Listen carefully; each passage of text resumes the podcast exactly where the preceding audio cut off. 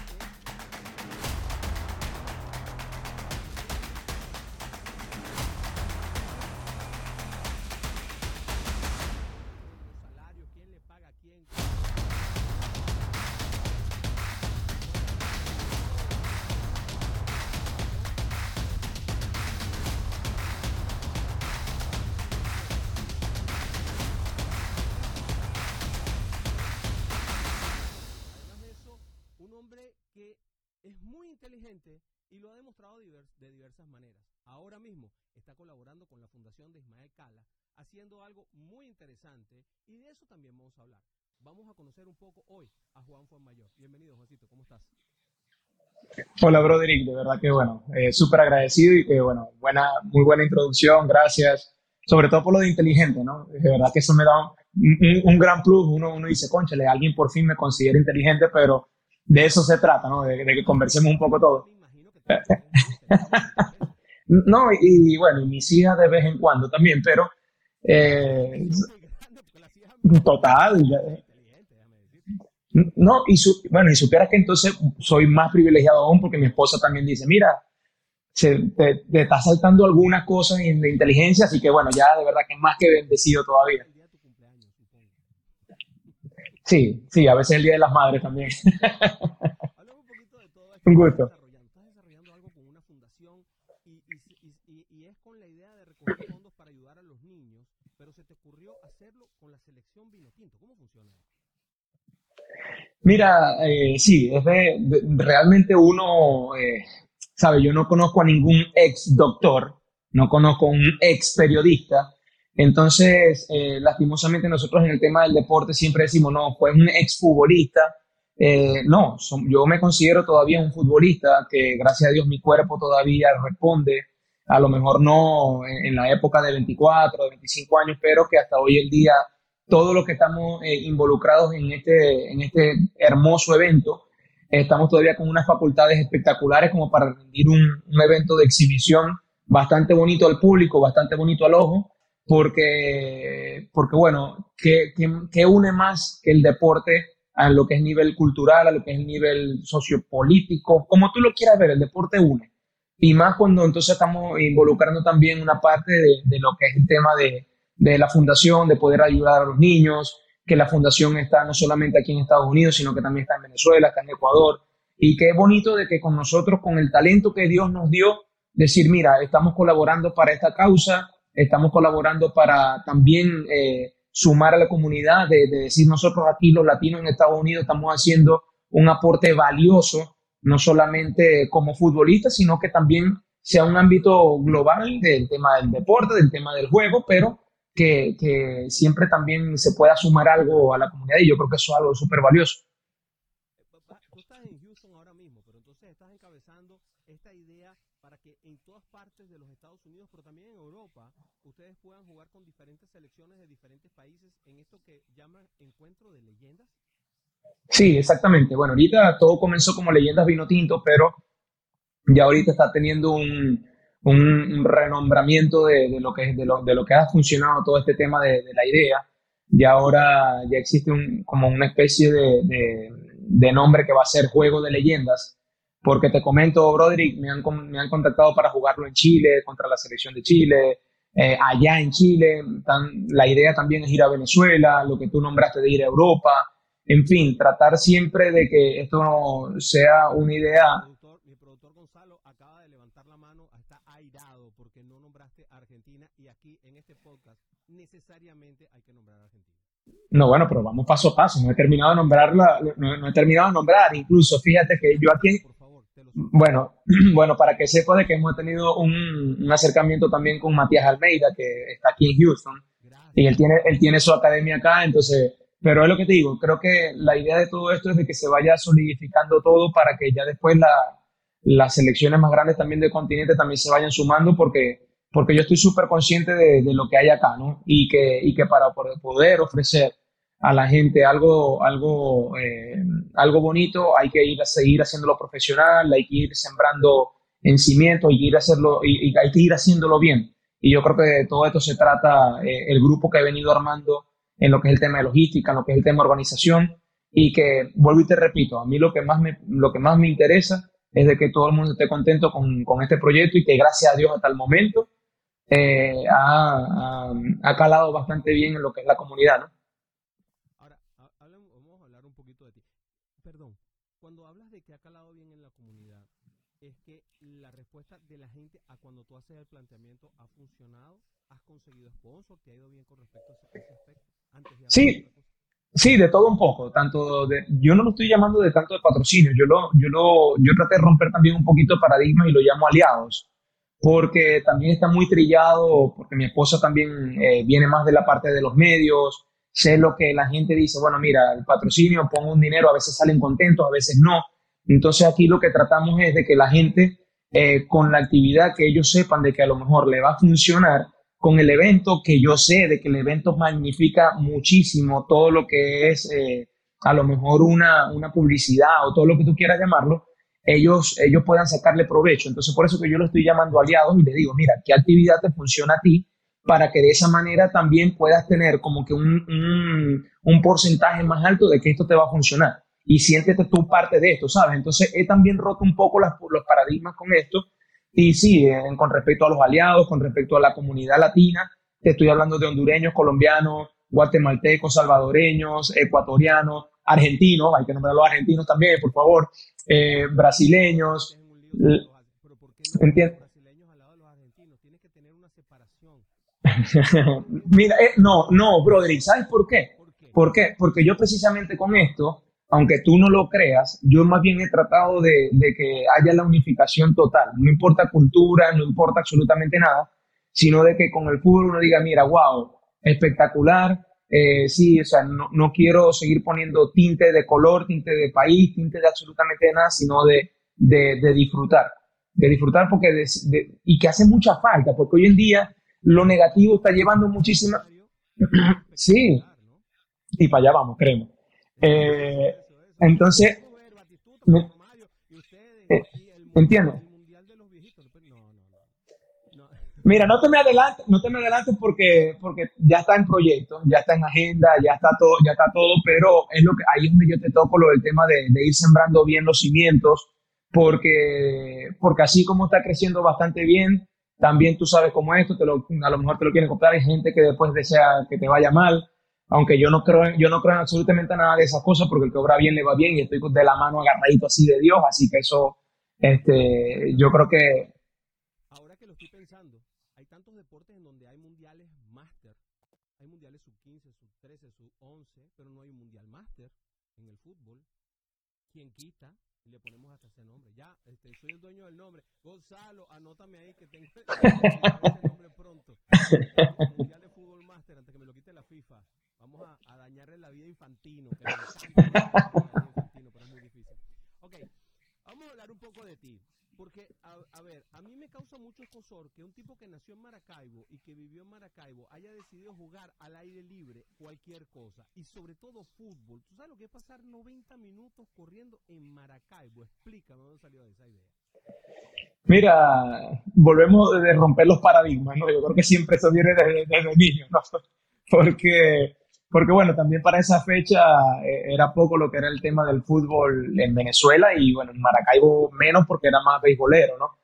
Pero, pero bueno, sí pasé por muchísimos deportes, eh, hasta que, bueno, hasta que había un primo jugando fútbol de salón, pero eh, de ahí me enamoré de la disciplina y que, y que, bueno, ya después también me tocó jugar a las 2 de la tarde. Eh, créeme, no fue fácil, pero a lo mejor era esa pasión. No, no, claro, pero de, de la- de las veces, eh, esporádicamente de, de las veces que alternaba con el fútbol de campo, que me tocaba a las 2 de la tarde, me tocó, me tocó bandearlo, ¿no? Pero, pero nada, yo creo que siempre fui a disfrutar mucho el día a día de lo que, de lo que yo estaba haciendo, de lo que me estaba disponiendo Dios en mi vida y que, y que bueno, me fui, me, fui me fui ganando un espacio muy rápido dentro de la disciplina de fútbol de salón, al igual cuando después me tocó cambiar al fútbol, ¿no? ¿Cuándo jugaste béisbol, qué jugaste? Jugaba pitcher y centerfield. Ah, o sea que tú, eres rapidísimo entonces. Sí, sí, sí, incluso en el fútbol, fíjate que, que a mí me utilizaban mucho para esa parte de cuando tocaban los delanteros rápidos era para, para cubrirlos yo. Muy bien. Eso quiere decir que tú no eras el mejor del equipo porque el mejor del equipo era el que jugaba. ¿Cómo se llamaba ese? ¿Te acuerdas? No, no, no, no me acuerdo. Yo, yo estaba. Yo, pero tú estabas entre los mejores. No, bueno, fíjate. Eh, bueno, fíjate que gracias a Dios a veces los atletas tienen el don de que a veces puedes hacer varias disciplinas y juegas bien. Eh, yo incluso jugué en la universidad, jugué con la selección de básquet de, de la Universidad de la Urbe. Eh, porque también me encantaba en el colegio, yo lo que tenía era básquet, no tenía fútbol en el colegio, porque nada más había una sola cancha eh, de básquet, pero, eh, pero era pitcher, mi mamá me decía que yo era bueno, de verdad que no me acuerdo porque yo estaba en pito pito, pero lo que sí me acuerdo es que ella me dice, mira Juan, tú lo que le, me dijiste fue, mamá, sáqueme de aquí porque de aquí que me toque batear. Y cuando esté pichando, de aquí que me toca volver a pichar. O cuando esté en el centerfield, de aquí a que me toque agarrar una pelota. No, no, no, no, necesito, necesito actividad, necesito actividad. Entonces, eh, de ahí es que, bueno, lo que son las cosas, pues a lo mejor hubiera tenido el mismo desempeño en el béisbol y, y fuera otro Miguel Cabrera, no sé, quién quita. Ah, no, tú puntas bajito, pero eso es bueno, porque cuando puntas alto llegas alto. ¿Por qué defensa? ¿Por qué, ¿Por qué defensa si todos los muchachos quieren anotar goles? ¿Tú no querías anotar goles? No, mira, eh, yo anotaba goles, yo anotaba goles, pero era por lo que era la potencia del chut. Pero entonces a mí siempre me gustó más venir desde atrás porque con la velocidad podía, podía jugar con eso, ¿no? Pero contradictoriamente no jugaba adelante porque no me gusta jugar de espalda al arco. No me gustaba jugar y nunca me, nunca me gustó y hasta el sol de hoy, cuando me ponen a veces así a jugar entre nosotros, no me gusta. O sea, fue algo de que no me gustó, no me gustó y no me gustará.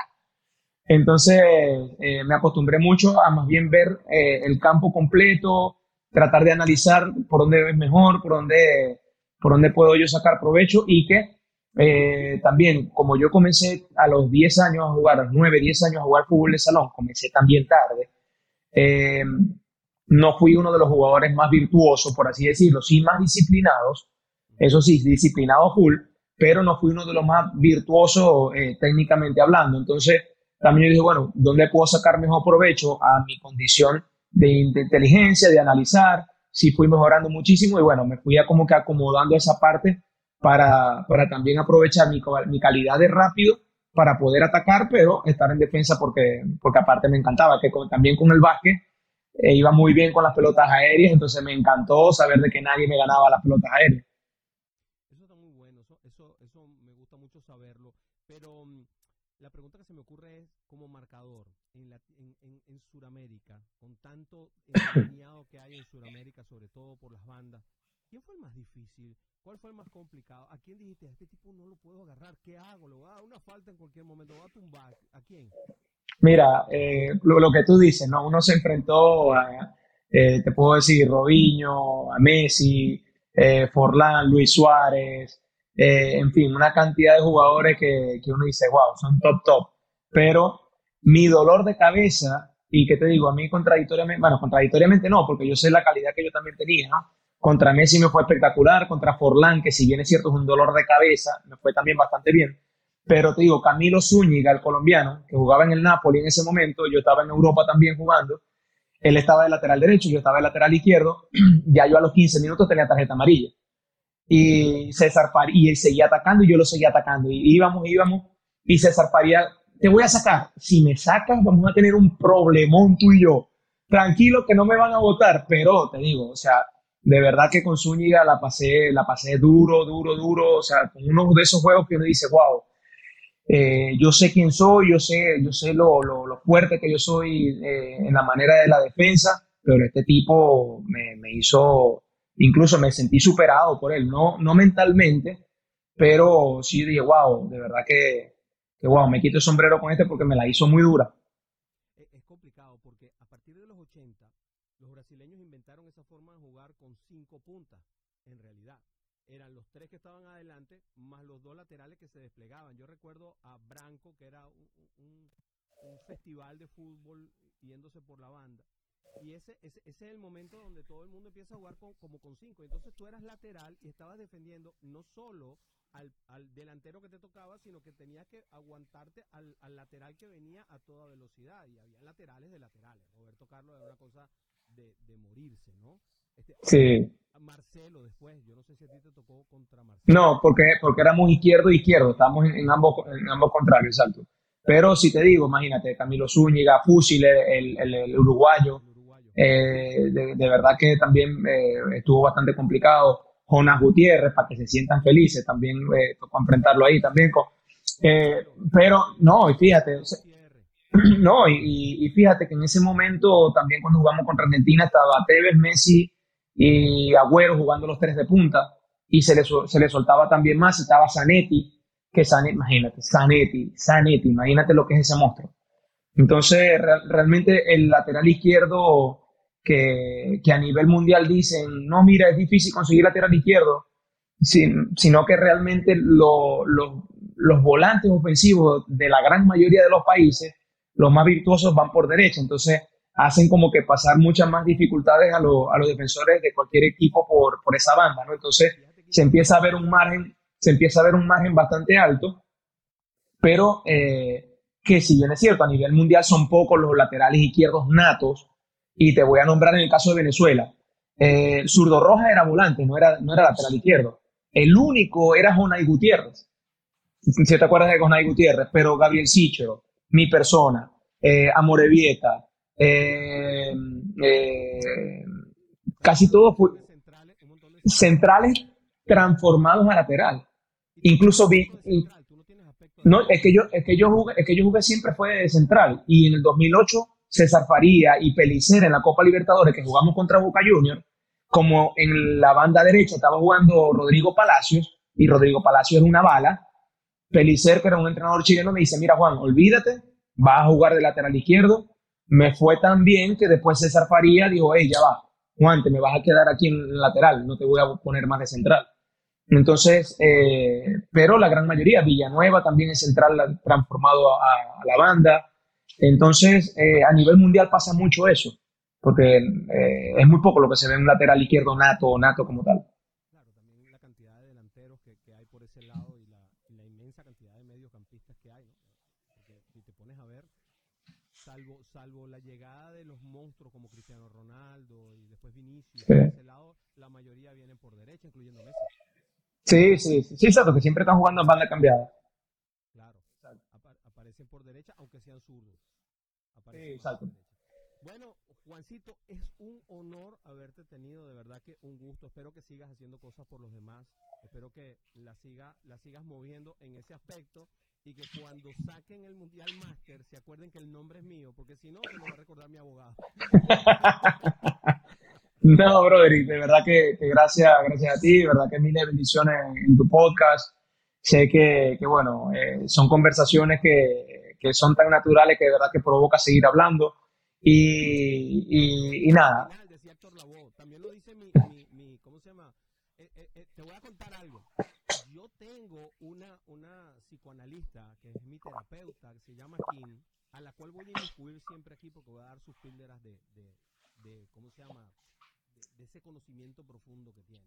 Y te voy a dar una píldora. Ella dice, tiene razón Héctor Lavoe, todo tiene su final, sobre todo esto, porque si no, paso a la siguiente hora y te cobro 150 dólares más. si la vida te presenta mil mil y un razones para llorar, demuéstrale que tienes mil y un razones para sonreír y ser feliz. Entonces, prefiero quedarme con esa parte positiva que si todos entendemos de que todo, todo tiene su final. Prefiero ir viviendo el día a día y disfrutar el día a día, ¿no? Porque si no, vamos a vivir amargados pensando, no, me voy a morir. No, me voy a morir. Cuando llegue, ahí estamos. Pero de verdad que miles de bendiciones. Te espero, espero que puedas ir al estadio, de que disfrutes y que, y que, bueno, que los argentinos, que a pesar de que este juego es contra Ecuador, que también puedan ir, que también puedan ir, que apoyen, porque estoy segurísimo que lo van a disfrutar. Hay mucha, eh, hay mucha sorpresa, va a haber un muy bonito ambiente. Entonces, nada, que, vayan a disfrutar de un buen fútbol, porque gracias a Dios todos los jugadores, tanto los de Venezuela como los de Ecuador, eh, están muy bien conservados y créeme que, vienen con esa hambre también de dar un buen, una buena imagen.